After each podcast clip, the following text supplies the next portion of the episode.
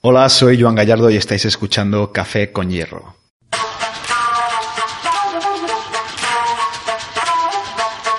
Estás escuchando Café con Hierro, el podcast sobre deportes de fuerza, con Rodri Mora y Daniel Mardomingo.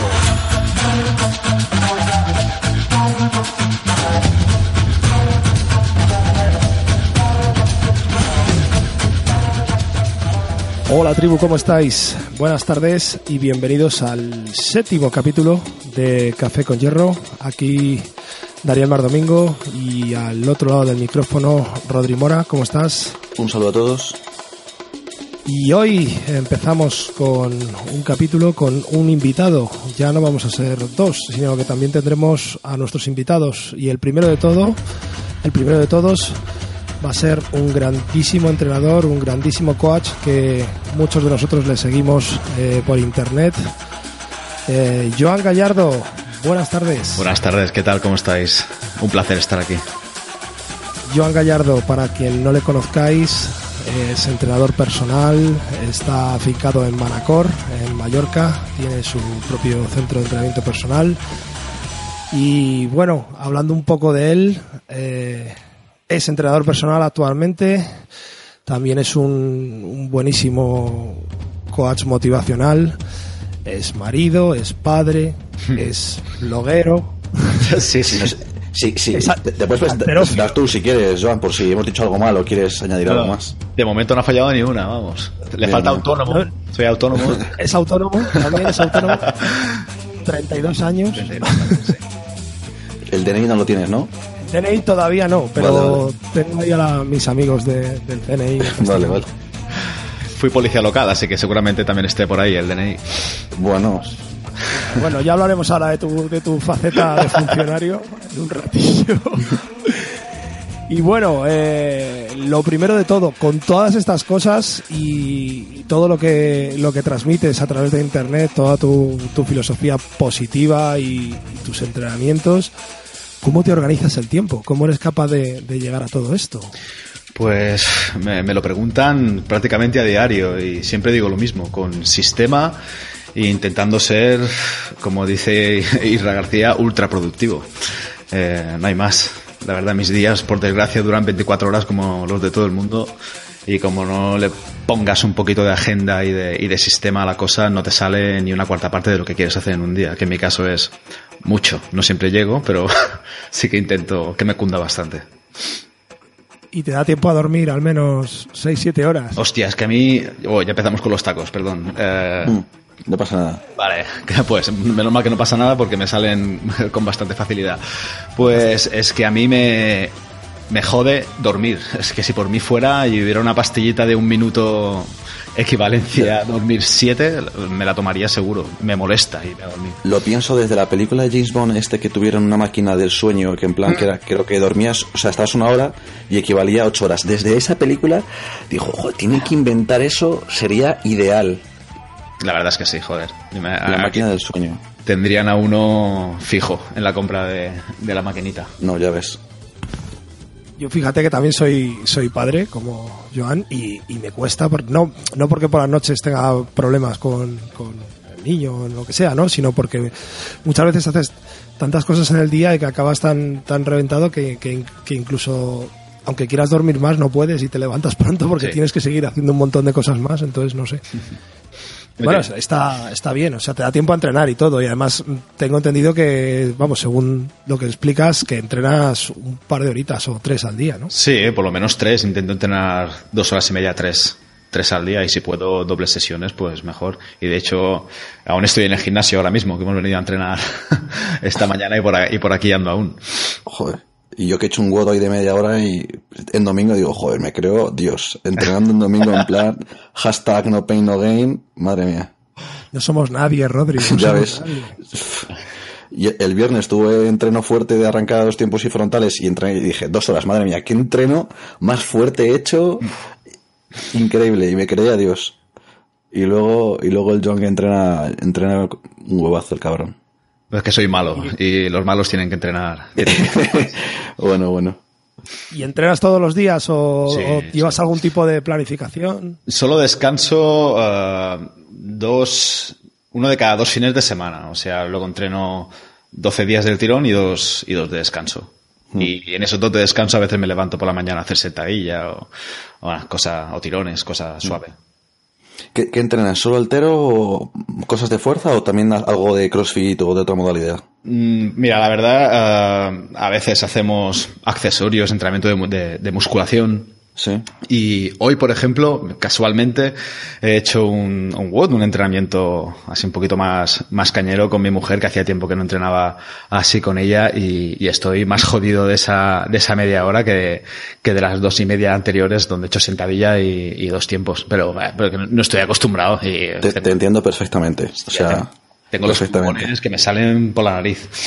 Tal cual. O sea, me puedo relacionar contigo con esa sensación al 100%. O sea, hago un WOD y de kettlebell swing que no hago nunca y luego tengo agujetas en los bíceps porque como lo haré mal, porque no lo he hecho nunca, luego en el o sea, prefiero levantar 200 kilos antes que tener que hacer un WOD de, de que me, que me deje en el suelo muerto. Sí, seguro, seguro. Mis clientes me dicen, entre- a ver si entrenas algún día con nosotros y yo sí, hombre.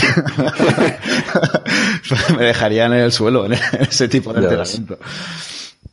Menos mal que yo sigo aquí para, para poner un poco de coherencia a esto y yo soy justo al revés. crossfitero. O sea, yo, yo soy del aeróbico a, a tope y, y, y- y hacer los watts, pero luego en la fuerza me cuesta horrores y de hecho siempre, siempre, siempre acabo con agujetas, dolores, historias, eh, no por hacerlo mal, sino simplemente porque no, o sea, no, no, no, no llego a ese nivel de, de entrenamiento de conseguir adaptarme a él, sino que al final pues... el- Es complicado combinarlo. es la que me tiene Es que si no seríamos Fronin todos. Ya ves. Claro, claro, claro, claro, claro. Bueno, Mm. eso está bien porque mucha gente quiere ser Fronin y hay que explicar eh, que Fronin solo hay uno, ¿no? Entonces, Sí. que no está mal, o sea, que la gente sepa que, que nos pasa a todos, que los que os dedicáis a la fuerza luego pengáis un poco en los watts y los que dedicamos a los watts pues pengamos en la fuerza, es que es así. Normal, Cuando lo quieres combinar todo, al final el progreso es mucho más lento en todos los aspectos o inexistente. Yo cuando he intentado combinar una cosa con la otra, incluso antes de dedicarme de lleno al alterofilia estuve eh, jugando una temporada con, con el powerlifting y, y- al final, aunque me encantara el press de banca y tenía una buena marca, dije, joder, es que ya no tengo sitio para, para el press de banca si quiero mejorar lo otro. Y al final tienes que decantarte hacia un lado o hacia otro o consentir que las cosas vayan un poquito más lentas pero progresando todo, todo al tiempo. Sí, te entiendo, te entiendo perfectamente. Justamente el otro día me puso un comentario un chico de, de menuda movilidad, ya no pareces un powerlifter. Y, y me llegó al alma porque, porque la verdad, o sea, justo yo an- antes también, antes hacía solamente power por facilidad del entrenamiento y hacía solo power y hacía en ratos libres altero en plan con barra de china de mierda eh, en el gimnasio comercial y, a- y ahora he empezado a hacer más altero y menos power, o sea, ahora hago pues banca a lo mejor una vez a la semana o algo así y, y eso, y, y me, lo, me lo he notado en la movilidad, o sea, intento llegar a sitios en plan hacer squat jacks profundos y tal, y que eso antes no lo podía hacer ni de suerte. Bueno, es fundamental. El tema de la movilidad yo, por ejemplo, lo trabajo bastante, pero porque genéticamente he heredado una cadera muy mala y, y me cuesta muchísimo llegar a, a ciertos rangos de movimiento. Y sí es verdad que hasta que no lo trabajo bien, bien, bien y estoy bien, bien, bien caliente, no puedo, no puedo realizar ciertos movimientos con, con soltura. Por ejemplo, los overhead squat o los jerks, eh, necesito bastante tiempo. Pero sí es verdad que, que si lo trabajas y le dedicas un tiempo, al final mejora muchísimo y las marcas mejoran. O sea, no, no todo es levantar, levantar, levantar, sino que muchas veces una mejora en, en la movilidad te hace, te hace- es la que te hace progresar y subir kilos. Y te lesionas menos también. También, sí, sí. Y te lesionas menos, claro.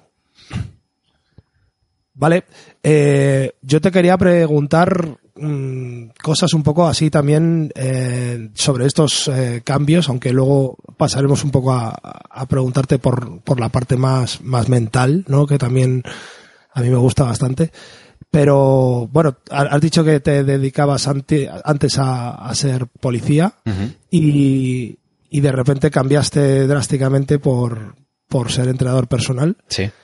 También eh, te dedicabas antes al culturismo más, y cambiaste radicalmente también por, primero por el power, has comentado, y luego supongo que por la alterofilia ya. Sí, incluso antes del power hacíamos entrenamientos, esto hace ya la hostia de años con, con, el propio peso del cuerpo, eh, ejercicios con, con, peso libre, peso muerto, un día flexiones con dominadas, el otro press militar con, con yo qué sé, con, con comba, íbamos variando, variando así, y, después ya sí, un poco de powerlifting, y después ya a la alterofilia, que es lo que me tiene, lo que me tiene loco.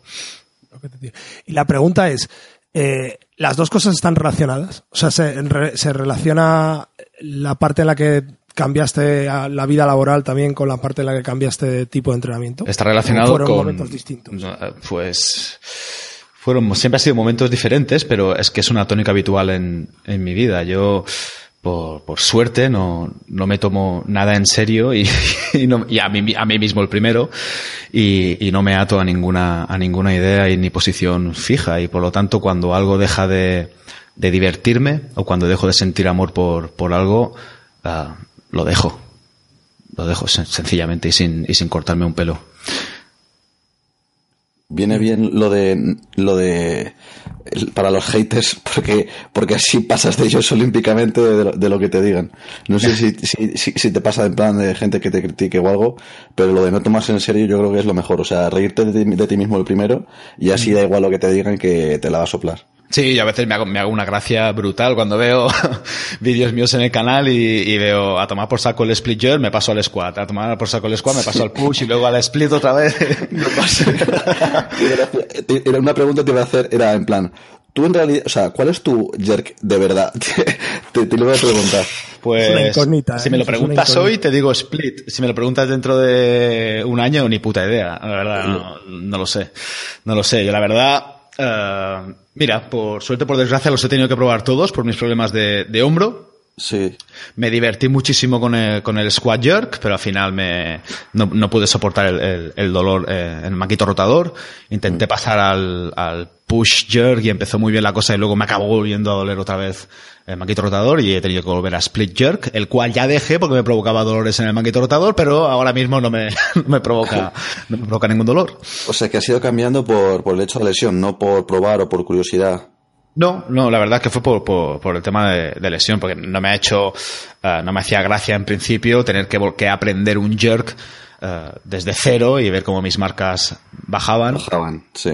Y, pero al final, mira, al final casi casi tenía la misma marca en todos los tipos de, de jerk y, y, al final pues todo me ha ayudado a tener un split jerk mejor desde, desde el primer momento que volví, que volví a él y sin duda es gracias a, a trabajar el, el, el squat y el, y el push o el power. Sí, lo que te quería preguntar, o sea, que qué marcas hayas conseguido mejor o, o que a nivel de kilos, qué es lo que te, mejor te, te, te había ido. Pues uh, el split ahora mismo es, es, lo que mejor me ha ido, pero yo dejé el, el split jerk con un estancamiento brutal en 115 kilos mm. y, el squat jerk lo, en un mes y medio ya estaba ahí.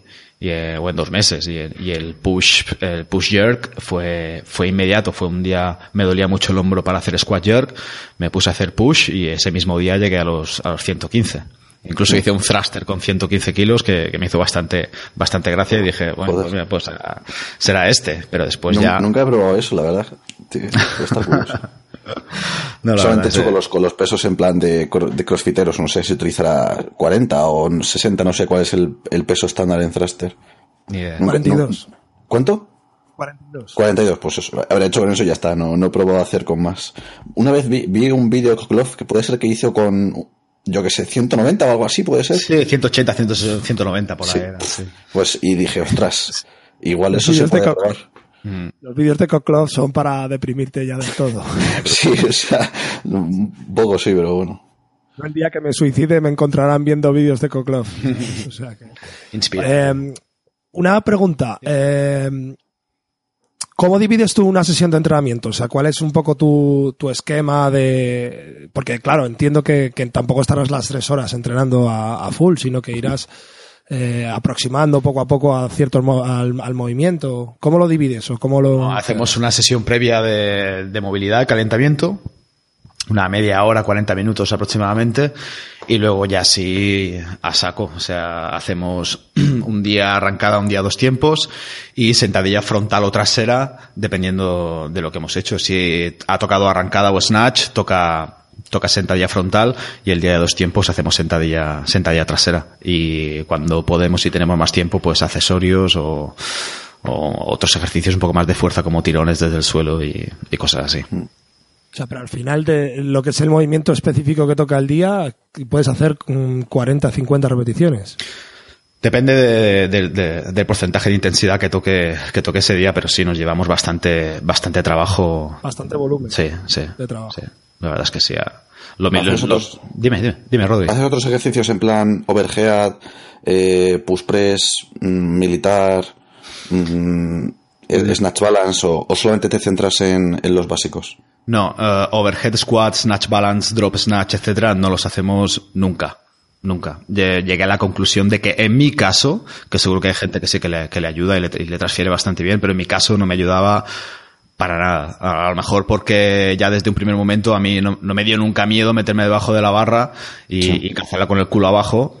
Eh, en ese aspecto era un poquillo kamikaze de- desde el principio, pero tenía bastante seguridad y, y creo que además es un, es un punto fuerte en lo que es mi técnica. Y luego push press, press militar, etcétera, eh, pues ya se van en, en- en sesiones específicas de, de- de ejercicios accesorios. Vale. Porque eh, arrancadas de fuerza y, y power cleans y, y eso sí hacéis o tampoco, ¿no? O sea, siempre las hacéis eh, hasta abajo en movimiento entero, ¿no? Vale. todo abajo. Es que yo aún con todo, aún entrenando dos horas y media, tres horas al día, tengo la sensación de que me falta tiempo para, para entrenar y pues, es- eh, llegué a la- conclusión de que el Power Snatch, por ejemplo, me quitaba tiempo y dije, pues fuera. Y priorizando, hay, que priorizar los ejercicios. Al final, cuando llevas un poco más de tiempo, eh, descubres qué ejercicios son los que notas que, que, aumentan tu técnica y, los kilos sobre la barra y vas confiando más en ellos que en otros. Pero al principio, obviamente, el elenco de ejercicios que yo utilizaba era ¡fua! interminable. Pero al final, con el tiempo, vas, vas reduciendo mucho hasta quedarte con seis o siete movimientos, no más. Y una pregunta, ¿es la alterofilia compatible con otros deportes? O sea, me refiero eh, a la hora de preparar eh, a tus clientes y tal.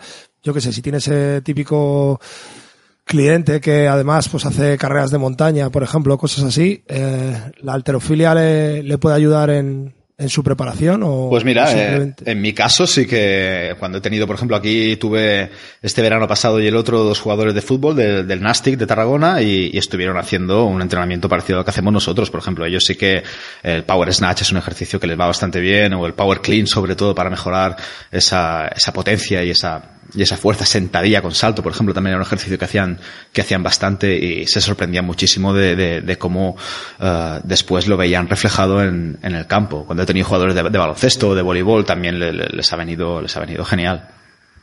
Es un poquito como entrenar en Estados Unidos. Así Sí, que. sí, sí.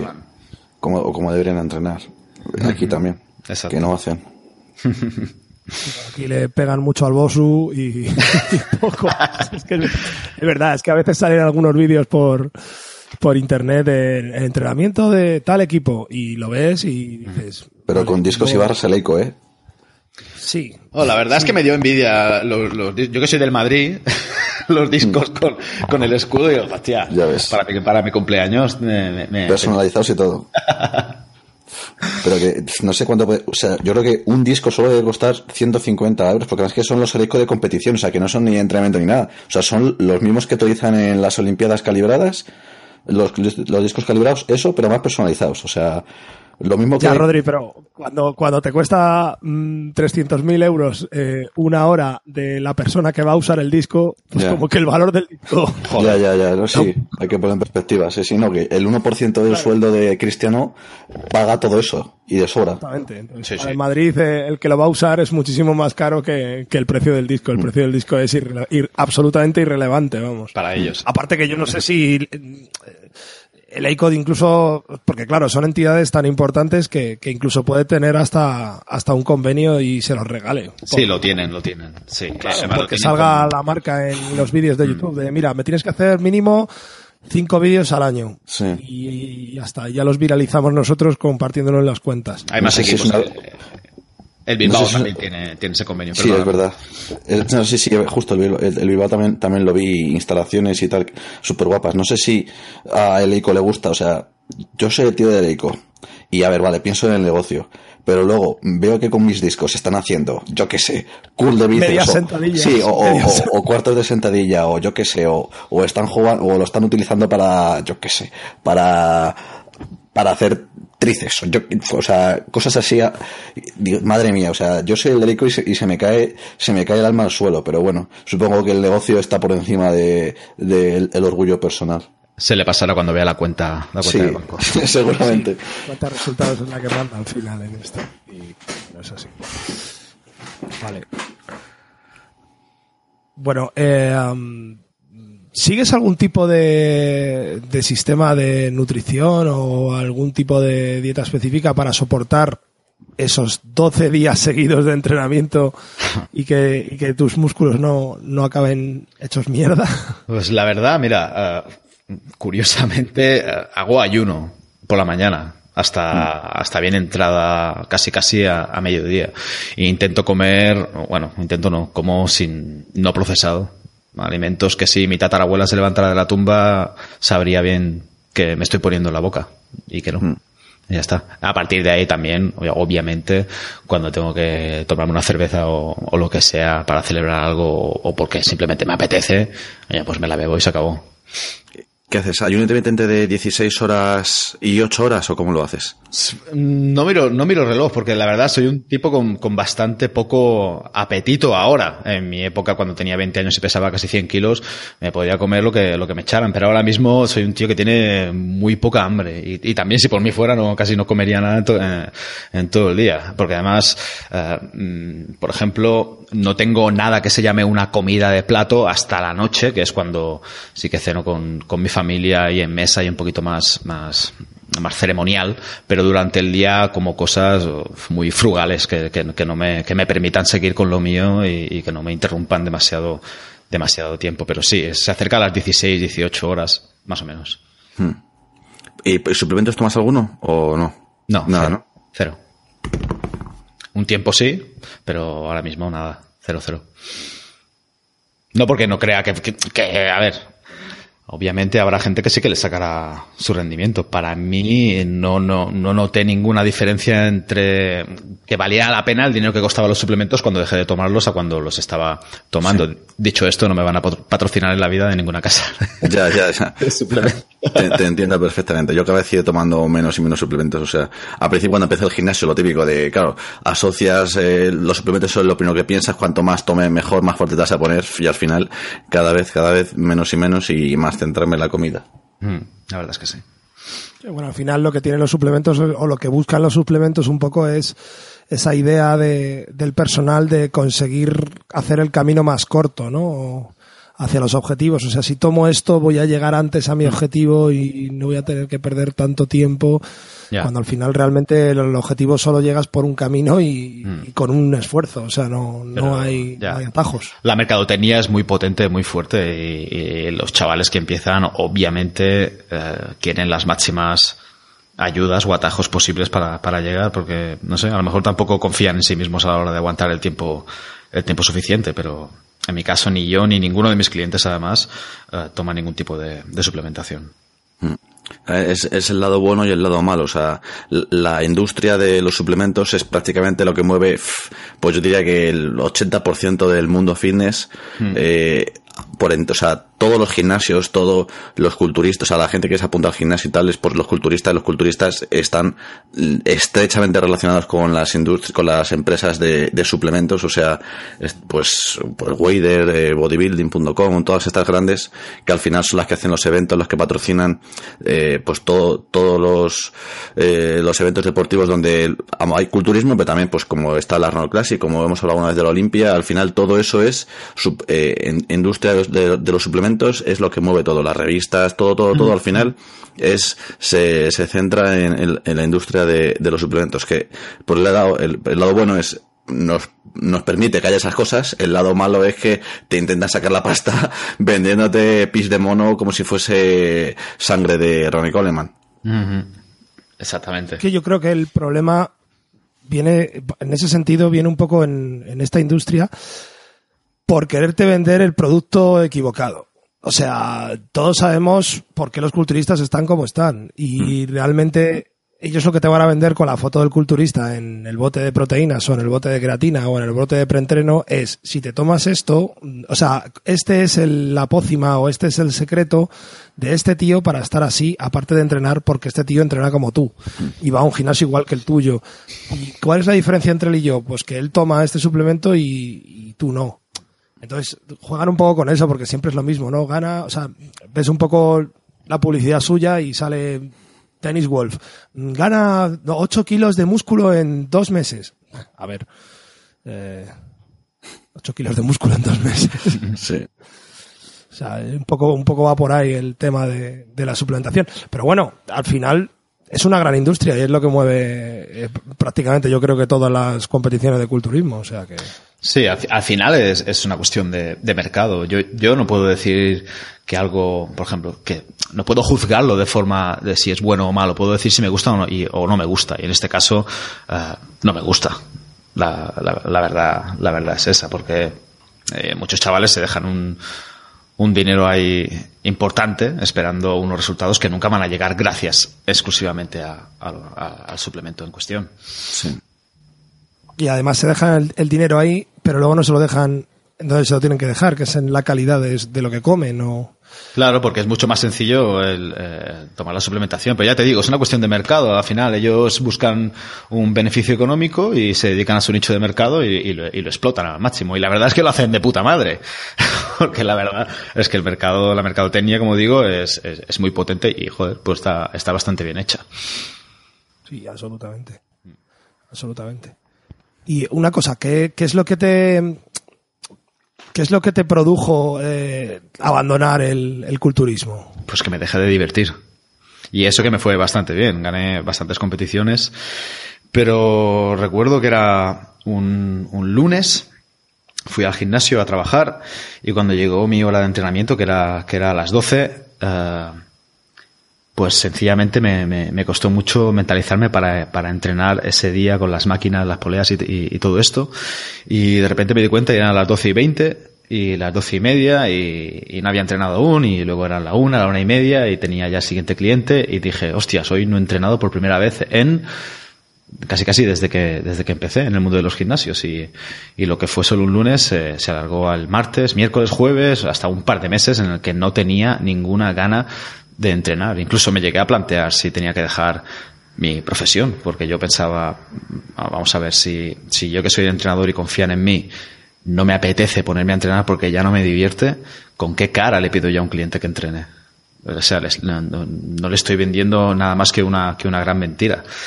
Pero gracias a Dios, al cabo de bastantes meses, empecé a probar otros sistemas de entrenamiento. Me recuerdo además que empecé por la sentadilla, que me levanté un día y teníamos una barra olímpica eh, medio oxidada por ahí atrás que no se usa, que no se usaba nunca y dije, hostia, me apetece hacer sentadilla libre. Y me puse a entrenar así y me lo pasé de puta madre, no lo siguiente. Y, y, y, de ahí hasta, hasta donde estoy ahora mismo. Pasando por diferentes modalidades, pero siempre dentro de, de otro tipo de, de entrenamiento como molan esas historias. Es que a mí me ha pasado algo parecido. Yo eh, entrenaba, pues eso, en plan al principio, más, más musculación, culturismo no, porque no era culturista, o sea, musculación, digamos. Y a lo mejor tenía la rutina eh, entre 6 y 8 repeticiones, siempre hacía 6. Entre 3 y 5, siempre hacía 3. O sea, eh, siempre al final me gustaba más los kilos, los kilos, los kilos, y yo empezaba haciendo sentadillas en multipower y dije, y luego, pues eso, buscaba vídeos por ahí y, y, y digo, es que esto es súper alfa hacer sentadillas libres, yo tengo que hacerlas como sea. Y como no había mi gimnasio rack para hacer sentadillas libres, pues lo sacaba del press inclinado ahí como podía, eh, andando ocho pasos para atrás y, a, y a a hacer sentadillas libres, aunque la gente me mirase con una cara de, de este está loco, se va a matar. Pero y, al final es que es eso, me, para mí eh, las poleas y los entrar al bíceps y tal no, no era para mí, aunque en principio em, empecé, pues eso, como todos los chavales ahí súper motivados, en plan, oh, me está saliendo el bíceps, ahí subiendo la foto al 20 y, y, eso se acabó rápido y vi lo que, lo que verdad me gustaba era, era esto otro. Pero está bien, todo es necesario para llegar al punto donde estás ahora sí. mismo. Si hubieras empezado por ahí, a lo mejor no, no, no hubieras sí. llegado aquí. Si hubieras sí. empezado por deportes de fuerza, a lo mejor te hubieras seducido a entrenar por estética o por, o por competir en una competición culturista, por ejemplo. O sea que todo al final, todo es necesario. Sí, yo critico mucho los gimnasios comerciales porque no me gusta nada, pero, pero en realidad son el más necesario que si no fuese por todos los gimnasios comerciales, igual habría la mitad de gente haciendo alterofilia, la mitad de gente haciendo crossfit, la mitad de gente haciendo powerlifting. O sea, eso sí es verdad. seguramente sea, sea así. Por eso yo cuando siempre que abre un gimnasio cerca, perdona Daniel, uh, me alegro porque digo, hostias, el chaval que empieza ya a mover una mancuerna de dos kilos en elevación lateral o, se pasa una polea uh, para hacer un jalón tras nuca, a lo mejor un día veo un vídeo y dice, coño, yo quiero sentirme fuerte además, o quiero hacer watch de, o quiero hacer flexiones haciendo el pino, yo qué sé. Y, y se acaba pasando por aquí. Es que yo, me, Yo, yo, me alegro muchísimo cuando, cuando la competencia se pone, se pone las pilas. No, está bien, pero fíjate que yo ayer hablaba con mi mujer y estábamos en un debate un poco así sobre sistemas de entrenamiento y cosas de estas y, llegamos a la conclusión de que lo que lo que la mayoría de la gente piensa o lo que siempre se ha pensado, también entiendo que será un poco por, por el, por la cultura o por la falta de cultura de deporte, de deporte que tiene, que tiene este país, ¿no? Respecto a, por ejemplo, Estados Unidos. Pero lo que siempre hemos pensado que es, mm, la sala de musculación es como el, el, el maná o, a ver cómo decirlo, o el agua que, que, que es súper generalista, ¿no? O sea, que vale para todo, para la chica que viene a perder peso, para el chico que viene a ponerse fuerte, para no sé qué. Y yo ayer lo veía un poco desde, desde arriba, así un poco desde otra perspectiva, y, y lo veía como lo más específico del mundo. O sea, que, que realmente el, entrenamiento fitness clásico de toda la vida es el más específico del mundo. Es, realmente su, su, utilidad práctica es absolutamente estética y suele tener un componente de, de sacrificio y esfuerzo muchísimo más alto que en otros deportes. O sea, por ejemplo, lo mismo que has dicho tú, o sea, tú estás consiguiendo un montón de, de, de, objetivos personales y de marcas personales y, prácticamente tampoco tienes un control súper exhaustivo de, tu dieta. En cambio, por ejemplo, en, en, una sala de entrenamiento, con ese tipo de entrenamiento, o tienes un control súper exhaustivo de la dieta o tus resultados no van a ser buenos o no van a ser mejores. O, en principio se cree, se cree así, porque ¿dónde, dónde está el, la, la, medida exacta de lo que le puedes pedir a una persona y de lo que te puede dar y el, y el resultado final? Porque está claro que, contando gramos de, pepitas de arroz y, de pechuga de pollo y de esto y de lo otro vas a hacer progresar antes a una, persona, pero eh, ¿estás seguro que esa persona no, no, se está metiendo un viaje al Burger King cada dos por tres porque no tolera más ese tipo de, nutrición? ¿Estás seguro de que esa persona no está al borde de enviar el gimnasio a tomar por saco y no querer saber nunca nada más de pesas de la caña que le estás dando? Realmente creo que, que lo primero que se tiene que tener en cuenta y el primer factor es cómo de, de, contento, de feliz y de, y, y, de alegre está, está el atleta o el, o el cliente en, en, mi caso. Yo me rijo uh, en exclusiva por eso. Claro, claro, claro. Sí, sí, sí, sí, por ahí, por eso, por ahí va yo. O sea, sobre todo para el 90% de la población que va a un gimnasio y que lo que busca al final es tener una preparación física general o mejorar un poco su, su preparación física. Hmm. Bueno, eh, sí. o sea que, que, que, que, hay que meterles otras cosas, o sea, pues correr o, claro. o, o, hacer movilidad. O sea, fíjate que la palabra movilidad es algo que ha surgido en, en, en los últimos años en, en, los gimnasios y en los centros deportivos. O sea, yo nunca he visto a nadie hacer movilidad y llevo 12 años dedicándome a esto, ¿sabes? Y nunca he visto en un gimnasio a nadie hacer movilidad. Yo, yo he visto llegar y el calentamiento eran dos series de cool de bíceps, sí, mmm, dos series de sentadilla y, y, por supuesto, lo de estirar después de, de entrenar, pues lo justo y necesario. Y te digo que he visto entrenar a gente que han sido, incluso alguno, pues campeón, no a nivel nacional, pero bueno, sí a nivel local de, de ciertas, de ciertas cosas de culturismo y tal, pero, o sea, no, no, no sé, como que está más relacionado con la salud ahora todo esto que está saliendo de movilidad, tal, no sé qué, que es una cosa que se ha hecho toda la vida, pero que por cultura, nosotros pues hemos asociado siempre el, el, el, la salud o la preparación para la salud a hacer un circuito de máquinas, cuando no lo es. O sea, es, es, mucho más saludable ahora mismo hacer un entrenamiento pues como los que haces tú en tu centro, ¿no? Que tienen to, toda la variedad o toda o, implican eh, todas las formas posibles de, de, hacer ejercicio. O sea, tienen ejercicios gimnásticos, de levantamiento de peso, de, de cardio, de, de todo junto, ¿no? Al final es cuantas más herramientas tengas para que la gente progrese, pues mejor. Y si las has probado antes, pues mejor aún. Yo solo quería añadir lo que has dicho de que la gente va buscando pues rendimiento, salud y tal, que diría que entre la población de chavales entre 14 y 18 años eso no tiene nada que ver y lo que quieren es estar, tener abdominales para playita, para hacerse el selfie y para ligar con las pibitas. Solo, solo, solo hacer el apunte ese. Eso, eso seguro. Pero, pero es una minoría de, del, del, total de la población que va a un gimnasio. Minoría, todos bueno, muchos gimnasios comerciales. Ver, es una, sí, vamos a es una parte, es una parte, pero luego está la, la, la parte del de, de, entre 22 y 42. Vale. Sí, que quieren verse mejor. O sea, todo el mundo que se apunta al gimnasio porque se quiere ver mejor estéticamente. Yo siempre digo lo mismo. El día que aparezca una pastilla, que nos veamos todos guapos, mmm, se acabarán los gimnasios y dará lo mismo la salud y todo irá a la mierda, porque te tomarán la pastilla y estarás como quieres estar. Quedaremos ¿no? los frikis que nos gusta levantar kilos o si no nos da algo y ya está. Y como diría Joan, eh, habrá ganado tu ego. Pero hasta que sea, hasta que aparezca ese día, eh, esa, pues todo el mundo va, no, sí, yo mm, quiero estar guay, quiero ser feliz, pero si me quitas tres kilos, mejor que mejor. De grasa. Eso es un poco a lo que mois. Sí, sí, de grasa, claro. O lo mismo, el chaval, bueno, pues si me veo más grande, pues estupendo. Mm. Pero que, que a, a, lo que me refería precisamente es a eso, o sea, que a lo mejor ese, esa, ese tipo de entrenamiento que se ha hecho toda la vida, ese fitness de gimnasio comercial, no es el maná o no es el agua para todo el mundo. Quizás sí valga estupendamente para el chaval que se quiere poner fuerte, pero a lo mejor la señora o el señor que la señora o el señor digo por, por decir algo, o el chico o la chica de veintitantos, treinta y tantos años que, que, nunca ha ido a un gimnasio, pues al final pasa lo que pasa, se aburren como ostras y, sí. y, se, y, de, y desaparecen. Y no están motivados porque, porque son entrenamientos que, que primero, que, que, no van a ser efectivos. O sea, hacer un circuito de máquinas de tome usted un papel y haga 3 de 15 de todas esas cositas, sabemos todos que no vale para nada. Por eso yo creo que en los gimnasios en los que he estado, la, la, cantidad de afluencia que tienen las clases colectivas, yo creo que es por eso, porque es que eh, ellos siendo que están haciendo deporte, no sé qué objetivos tendrán, pero bueno, pongamos que es perder peso.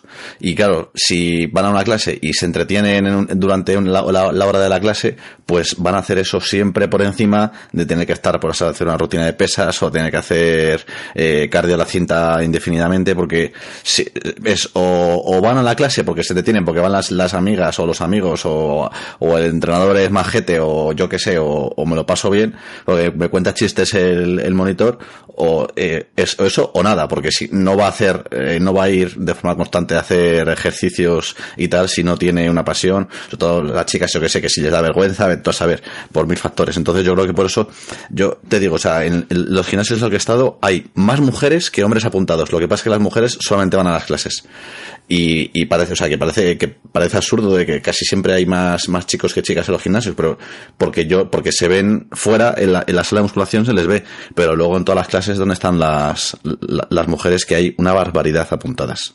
Pero también tienes el tabú ese de que si coges una pesa y eres mujer te conviertes en Hulk automáticamente. Sí, sí eso también. Sí. Que bueno, yo creo que no sé si poco a poco va desapareciendo, pero, pero todavía sigue. Entre eso y, y la propia pereza de que no apetece eh, levantar pesas porque eso cuesta. Entonces, bueno, eh, en, en, ambos sexos eso, eh, pero, pero que bueno, que eso siempre va a estar ahí. No sé, porque se ha enseñado que, que, que, no puede ser divertido. Y también si el entrenador se deshace un poquito de lo que a él le gusta y se pone un poquito en la piel de, de, del atleta o del cliente, seguro mm. que llega, y con un poquito de conocimiento, llega a, a, a, un lugar allá donde sea capaz de hacer entrenar a esa persona y de divertirse. Porque yo soy de los que piensan que cualquier ser humano se divertiría entrenando pero está por ver en, en, en, qué estilo. Y tú lo acabas de decir, las clases grupales de Zumba, por ejemplo, están llenas. Sí. Eh, entonces, ¿qué pasa aquí? ¿Esta gente es que le chifla la música o es que al final, y al fin y al cabo, le gusta, le gusta moverse? Busca una forma de que esta gente también se divierta eh, en otros estilos, si es que no le gusta el zumba, o si sí. lo que quieres es hacer que esa persona adelgace. Ponte en su lugar, intenta que se lo pase, que se lo pase bien y esa persona, a poco que tenga un poco de resultados, no va a abandonar y, lo, y, a lo mejor se enamora del entrenamiento y no deja el entrenamiento en su vida. Y ya le has hecho uno de los mejores regalos de su vida. No es tan complicado, la verdad. Sí, estoy, estoy de acuerdo. Yo al principio cuando estaba entrenando gente me pasaba que yo me centraba en voy a hacerle el entrenamiento, o sea, lo más, lo, más óptimo o lo óptimo, eh, rendimiento, o sea, 100% centrado en eso y me di cuenta de que, uff, si meto 80% de mmm, buen entrenamiento y luego el 20% meto cosas divertidas, voy a tener mejores resultados por diferencia que si solamente meto, meto, mira, este es el mejor entrenamiento, vamos a hacer esto y ya está, porque a lo mejor es más aburrido, es más monótono, que a lo mejor es lo que en ese caso era lo mejor, pero el tío lo dejaba, o sea, porque no, no quería, porque no tiene esa pasión y no quiere ser el mejor. Le iba a ser, le iba, le iba a resultar más efectivo el estar, pues a lo mejor tarda un mes más en bajar los kilos que quiere bajar, pero va a estar ese mes más en vez de, en vez de irse antes. Hablabais en otros episodios de, de, de, este podcast sobre las lesiones y que al final progresa aquel que se, que se lesiona menos porque acumula más meses de, de entrenamiento. Con una persona que, que, si eres capaz de, hacer que se lo pase bien, esa persona a la larga va a acabar uh, progresando sí o sí, porque simplemente le, gustará entrenar y le gustará moverse. Y, es así, ¿de qué te sirve tener a un tío amargado de la vida moviendo, moviendo cables y poleas y discos si no se lo está pasando bien? Cualquier cosa que consiga se va, se va a esfumar enseguida, más rápidamente de lo que tarda, de lo que se tardara en en, conseguir, aunque ya fuera rápido. Sí, estoy de acuerdo. Sí, sí, absolutamente. Toda la razón. Está claro que la motivación personal de cada uno y, y, y el enfoque que le des a, al entrenamiento puede ser suficiente para, para, tener el estímulo necesario. O sea, hay mucha gente que solamente con hacer muy poquito ya tiene el estímulo necesario para, para no soltarlo. Y otra gente que realmente pues no necesita más y que baja al gimnasio a, a divertirse, uh -huh. o sea, a, a, pasárselo bien. Llega un momento que, que a mí me ha pasado con clientes, llega un momento que ya el objetivo como que les da un poco igual. O sea, mmm, el objetivo inicial con el que se apuntaron al gimnasio les da un poco igual porque hay otra cosa que ha conseguido superar ese objetivo, que es la horita de diversión que tiene o la horita de diversión que desconecta de los problemas familiares, que desconecta de los problemas del trabajo, que desconecta de, pues de, de su vida en general y lo que hace es pasárselo bien. O sea, Así es, por eso yo siempre digo, ¿qué más da el motivo original que te acabara llevando al gimnasio, aunque fuera el ego? Yo siempre lo digo, sí. a, veces, a veces el ego te lleva a lugares uh, bastante guays, de los que sí. después, si te deshaces del mismo ego que te ha llevado hasta ahí, puedes descubrir otras cosas. ¿Qué más da si una persona se apunta al gimnasio porque su novia le ha puesto los cuernos y se quiere poner super cachas para darle más celos y verlo con otra tía? Da igual, si, si el tío lo hace bien, al cabo de medio año, ni se va a acordar por qué está ahí. Lo único que se va a acordar es de que está ahí porque se lo pasa de coña, se lo pasa de puta madre madre, ya está. ¿Qué más da entonces el motivo, el motivo original? Si estos chavalines de, de 16 años van al gimnasio para, para hacerse fotos de los abdominales, mira, de, a lo mejor de 50, uno acaba viendo el otro lado y, se acaba aficionando al gimnasio de por vida. Vale la pena. Coño, ¿qué más da? Me acaba de asustar, Joan, con la precisión del ejemplo del chico que, que, que, se apuntaba a ponerse bono porque la novia le ha puesto los cuernos. Me acaba de asustar. Me he sentido demasiado representado ahí, pero bueno, yo eh, de hecho empecé por eso, por eso y, y por los vídeos de SIS, ¿sabes quién es? Z, Y, ZZ. Sí, sí, sí, por, por, viéndolo, porque quería ser como él. O sea, tal cual. Es, esos, dos, esos dos fueron los motivos por los que me apunté. Y fíjate dónde acabado. O sea, que ejemplo más preciso imposible, Joan. Pues te juro que no lo sabía, ¿eh, Rodrigo? sí, sí. Yo tengo o tuve en su momento un, un cliente que, que, vino por esa misma razón. Y empezó por esa misma razón y me lo dijo así. Y te lo dijo, ostras, pues, ¿qué, qué, qué, qué sí. cojones? A ver, yo al final me tuve que sentar con él y explicarle que, que lo que tuviera que hacer que lo hiciera por él, que no lo hiciera por, por historias ni por belenes porque la idea suya inicial era mmm, como pues exactamente lo que ha dicho Joan aparecer dentro de no sé cuántos meses todo bueno para darle celos no claro entonces eh, sí, sí. lo primero le tuve que intentar explicar que seguramente eh, no fue su aspecto físico lo que, no. lo que hizo que la persona sí. cortara con él, más que nada porque tu aspecto, tu aspecto físico ya hubiera sido un, un determinante a la hora de, de, de tomar el paso de, de, tener una relación contigo. Y segundo, que dentro de ocho meses a lo mejor vas a buscar a la chica y la chica vive en Filipinas. ¿Sabes? Bueno, no le gustan que... los tíos muy musculados. Es que... se ha hecho, o, se ha, o se ha hecho lesbiana. No les gustan fuertecitos. O le parece pasar un capullo por volver así, en plan... barridos. Ah, o está con un tío que está el triple de cachas que tú y encima es rico. ah, está muy bien, te has puesto muy fuerte, pero mira a mi nuevo novio. ¿Sabes?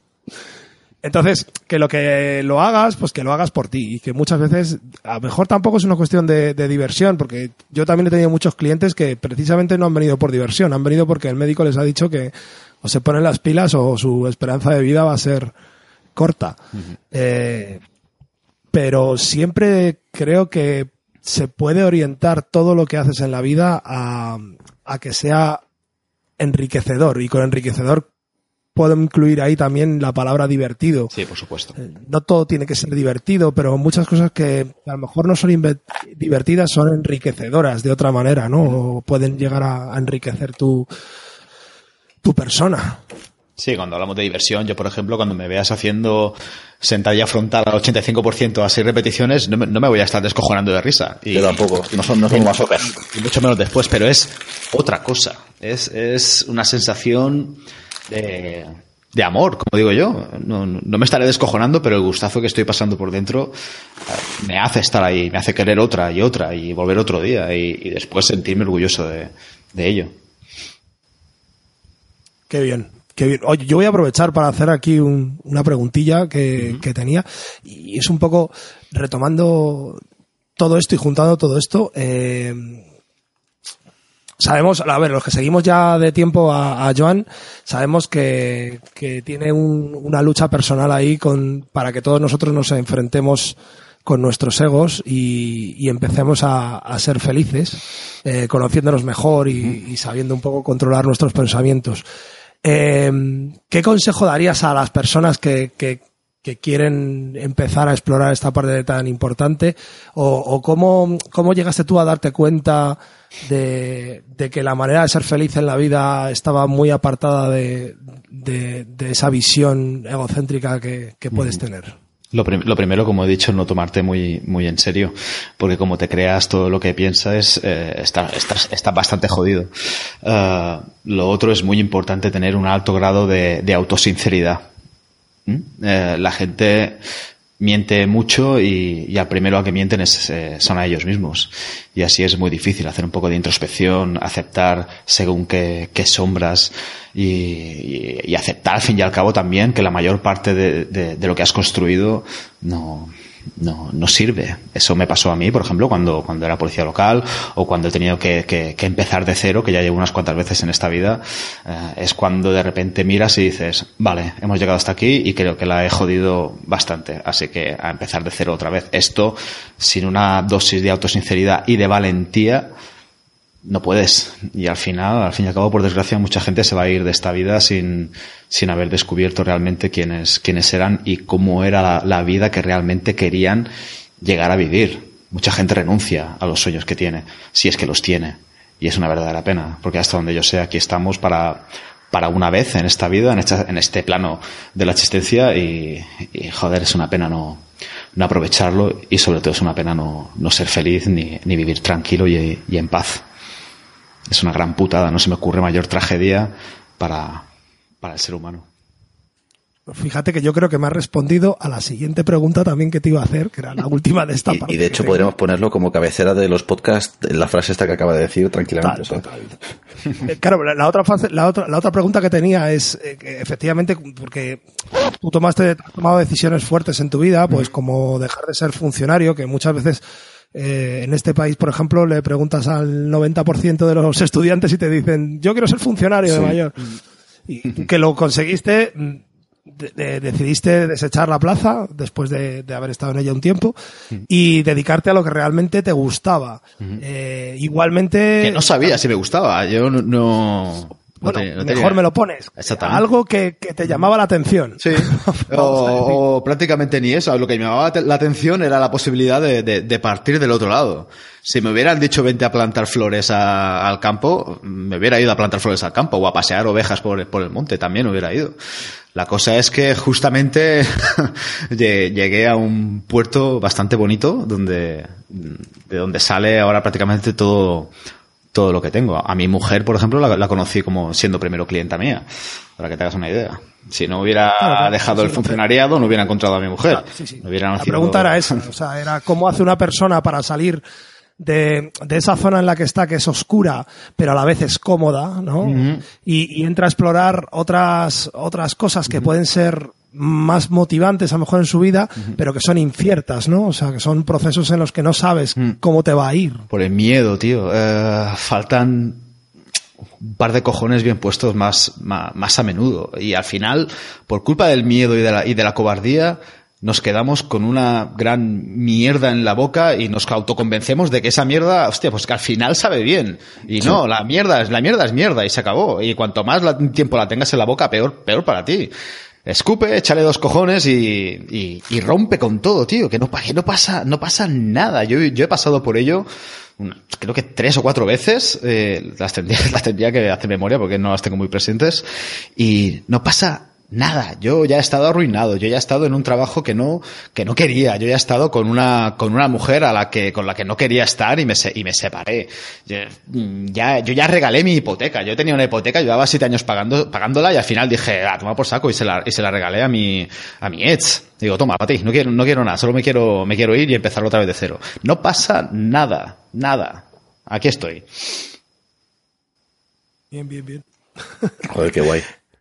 No, está, está guay lo que dice porque al final es lo que quería que, escucharan también los oyentes, que, muchas veces eh, en la vida hay que tomar decisiones y, ser consecuentes con ellas, pero que, lo más importante en esta vida un poco eres, eres, eres tú. Exactamente. Si no te llevas bien contigo mismo y no te caes muy bien, va a haber problemas, ¿eh? Joan sí que es motivador y no las mierdas de vídeos de gente haciendo bíceps ahí eh, en blanco con zooms y con filtros de Instagram. Joder, Gracias, Rodri. ¿qué, diferencia? Es que compara. Es que no, es que yo todavía soy un chavalín, por eso, por eso, igual a, a, Dani le resulta más, más normal, estas cosas ya las sabe, pero yo soy todavía un chavalín, entonces por eso estas cosas me sorprenden. O sea, me está, llevando, me está llevando viejo, te das cuenta, ¿no? Llevando... lo que soy, ¿no? Lo que soy. Veterano en la vida, te estoy llamando. Experimenta. Esa no me la esperaba, veterano en la vida. Voy a aprovechar para quitar mi suscripción a tu canal, Rodri. que tus vídeos no me motivan ya. Ya, ya, es lo malo. Es que es lo malo, es lo malo. Y eh, una cosa, Joan, eh, eh, ¿qué opinas del, del CrossFit? Me parece cojonudo. Me parece genial. Yo recuerdo cuando en el gimnasio que teníamos en, en, otro pueblo diferente a donde estoy ahora, teníamos un, un patio interior que no usábamos más que para sacar la basura. Y cuando yo me harté de, de, del entrenamiento clásico, eh, el primer gasto que hice fue poner ahí unas barras de dominadas, unas de fondos y, y, mandarle a mi padre que me construyera como una especie de podium para hacer saltos en diferentes, en diferentes niveles. Y ahí me sacaba un par de barras, un par de mancuernas y una comba y iba entrenando ahí mi, la que es ahora mi mujer, en, en aquellos entonces era clienta, entra un día y, y, ella había estado viviendo creo que siete años en Barcelona. Y viene y me dice, hostia, ¿qué haces CrossFit? Y yo, ¿esto qué? ¿El qué? ¿Qué es ¿Qué, qué, cómo? Y yo, sí, sí, se parece, se parece, se parece mucho a esto, míratelo.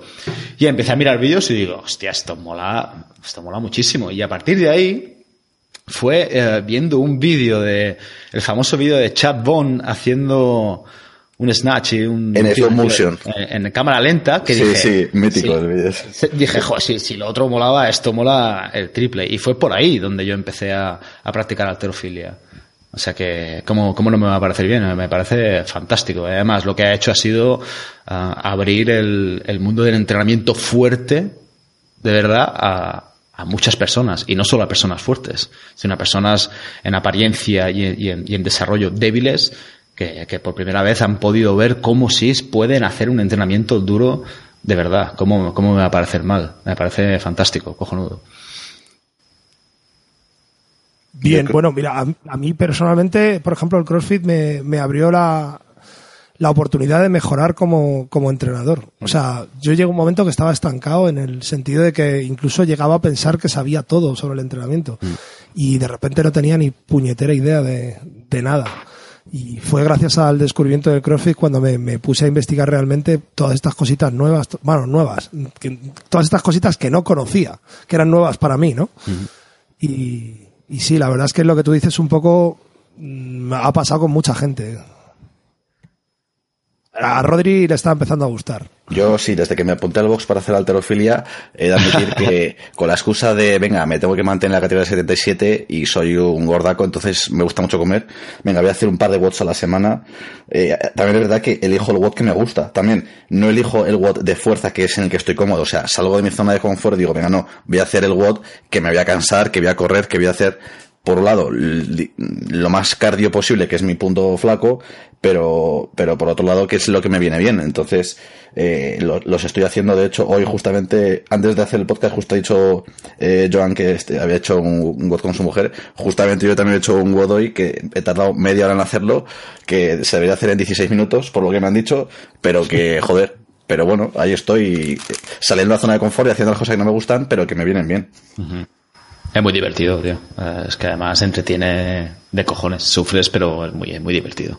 Sí, y eso que yo al principio cuando salió CrossFit era de lo, vamos, y, lo sigo siendo un poco en plan de coña, de súper crítico con el CrossFit, poniendo los GIFs estos de las dominadas, eh, o sea, en plan así con colorines, eh, poniendo cero, cero, cero, porque, porque, no, son, porque no son dominadas de verdad, y, y, cosas así, o, yo qué sé, o GIFs de, de gente que cuando empezó CrossFit, pues a lo mejor, yo qué sé, hace cuatro años o así, que empezó a hacer más gente CrossFit, pues que hacen arrancadas y las hacían pésimas, o, o pesos muertos que los hacían pésimos también y, y, en plan This is CrossFit y cosas así.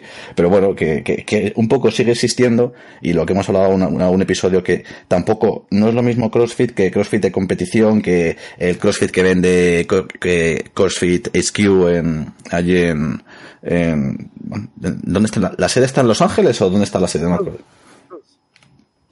Santa pues, Cruz. Sí, bueno, en California, ¿no?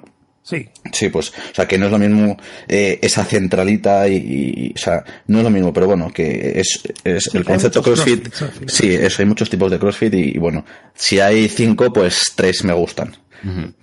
y, bueno, luego eso depende de cada centro y de cada entrenador. O sea, eh, yo, por ejemplo, hay movimientos de CrossFit que en mi box no, no meto. Hmm. Porque o sea, por lo menos no, los meto para, para lo que es la clase de preparación física general, la clase normal si no, si los puedo meter a lo mejor en, en, para los chicos que tengo de competición y tal y no sé qué, pero hay movimientos que no me parecen, o sea, no me parecen que sean de preparación física general.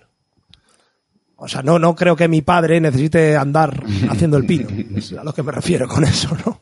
Creo que le va a sacar mucho más rendimiento al entrenamiento si hace carrera, remo y peso muerto, a que si estamos 35-40 minutos intentando que, que ande haciendo el pino.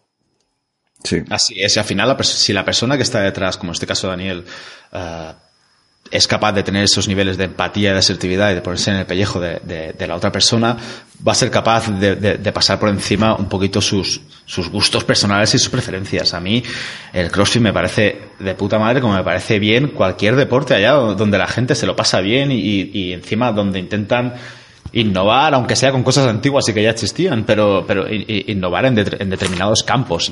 lo, lo, absurdo y la tontería para mí máxima es ponerse a, a atacar a otros, a otros deportes con, con, el tuyo o defender el tuyo con atacando a mm. otro. Y es, es, es donde ya me parece el, debate absurdo, ¿no? Como cuando eh, los diferentes tipos de federación del powerlifting dicen, no, es que ahí no bajan el culo y ahí no tal. Pues porque se lo, porque, porque las reglas son así, joder. Eh, eh, no, es que eso que hacen en CrossFit no son dominadas, pero son las que les dejan hacer y las que les permiten. Por lo tanto, no le llames dominada, llámalo como te sale, te salga de ahí, pero son así. Una dominada estricta, todo el mundo sabe lo que es una dominada estricta.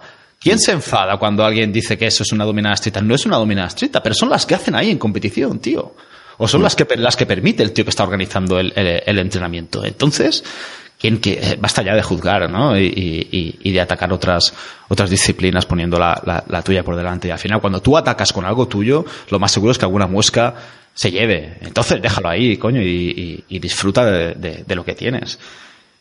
Sí, no, tiene sentido atacar otra cosa poniendo lo tuyo por encima cuando estás comparando manzanas con naranjas. es, que, no, tiene sentido. es que es ridículo, tío. No sé. O cuando hablas sin conocimiento, porque, por ejemplo, el, tema dominadas este de CrossFit tan, que da mucho juego, ¿no? Porque, claro, da juego, pues porque es lo fácil de criticar.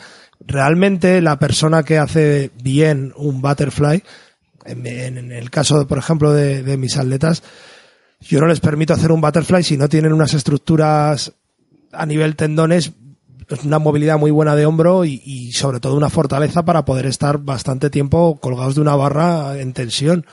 Te puedo garantizar que han hecho infinidad de dominadas estrictas antes de ni siquiera probar a hacer unas, unas butterfly. Claro. Entonces, o sea, te quiero decir que si Rich Froning mete 60 dominadas de butterfly es porque mete 40 estrictas. Claro. ¿Alguien seguro cree que, que, no el que puede? está criticándole no, no mete ni, ni 12. Seguro.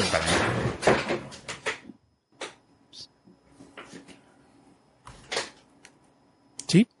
Te digo, ¿alguien, ¿alguien cree que no puede hacer dominadas estrictas? Cualquiera que está participando ahí. Me parece, me, me O sea, parece una, una Sí, justamente Froning yo creo que es de, dentro de los que cabe de los que es más respetado CrossFit porque la verdad es que tiene buena técnica en muchas cosas. El tío se ha buscado sus entrenadores de altero, de lo que sea. Tiene las técnicas sentadillas pues perfectas, o sea, incluso con, o sea, si, sin zapas de altero. Tengo una, una captura una vez que subí en plan de, en plan, por eso es el fitness malonezo, no sé qué, porque salía haciendo sentadillas con las nanos, o sea, sin zapas de altero, pero perfectísimas, verta- verticalidad tremenda y, y, y en todo, y en overhead y en clean and jerk, tiene una técnica muy buena, eh, quitando de que el, eh, tenga que hacer a lo mejor 21 repeticiones y luego se canse, pero, pero vamos, que, que es de, de lo mejorcito que cabe técnicamente en CrossFit. Yo recuerdo un vídeo donde salía, hace años de esto, hace, salía Rich Froning haciendo una arrancada con 130 kilos, me parece, en nano. Sí. Y, y yo en aquellos entonces no hacía, no, no hacía una alterofilia. Y, y el primer comentario ponía in fucking nanos. Y yo, y yo no entendía nada.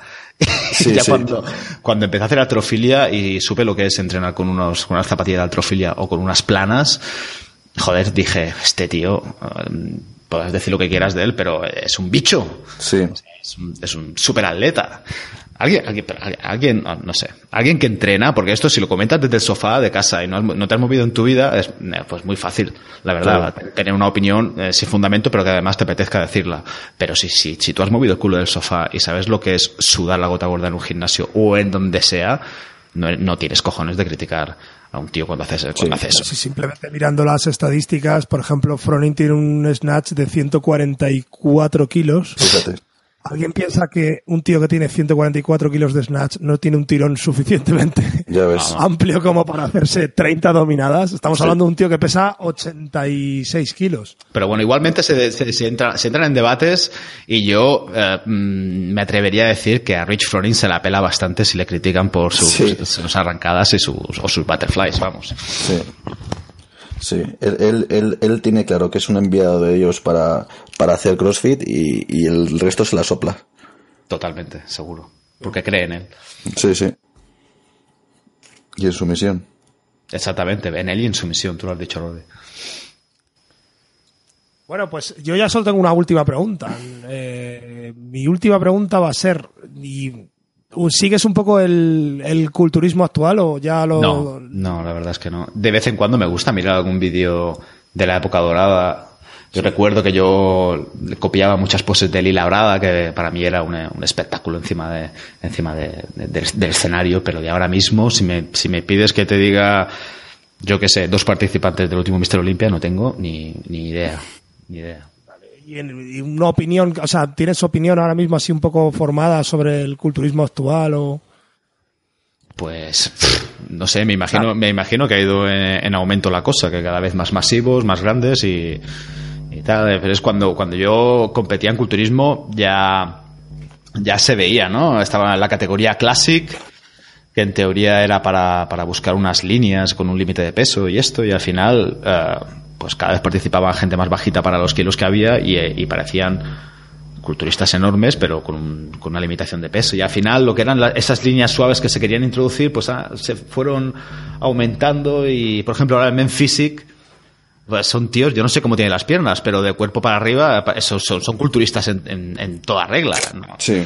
Sea, sí, se hicieron, todas estas categorías nacieron en teoría para hacerlo más accesible a todo el mundo, porque las competiciones, la verdad, es que daban bastante eh, pena porque estaban bastante vacías. Y me imagino que fue para, para eso, pero al, al final todo acaba yendo a lo, a lo, a lo grande, a lo, a lo masivo y al, y al- y al espectáculo máximo. Pero al final, al fin y al cabo, es lo, es lo que el público quiere y es lo que, a lo que los culturistas se, se adaptan como salga un culturista un poco un poquito más liviano, con la cintura más estrecha, como salga un Lila Brada ahora mismo, un Lila Brada aún, pero un Bob Paris o algo así, no, no, no. Se come un. Schwarzenegger se come los, se, se come los mocos. Schwarzenegger, Sí, que- Schwarzenegger que- dudo, que, dudo que llegara a un nacional.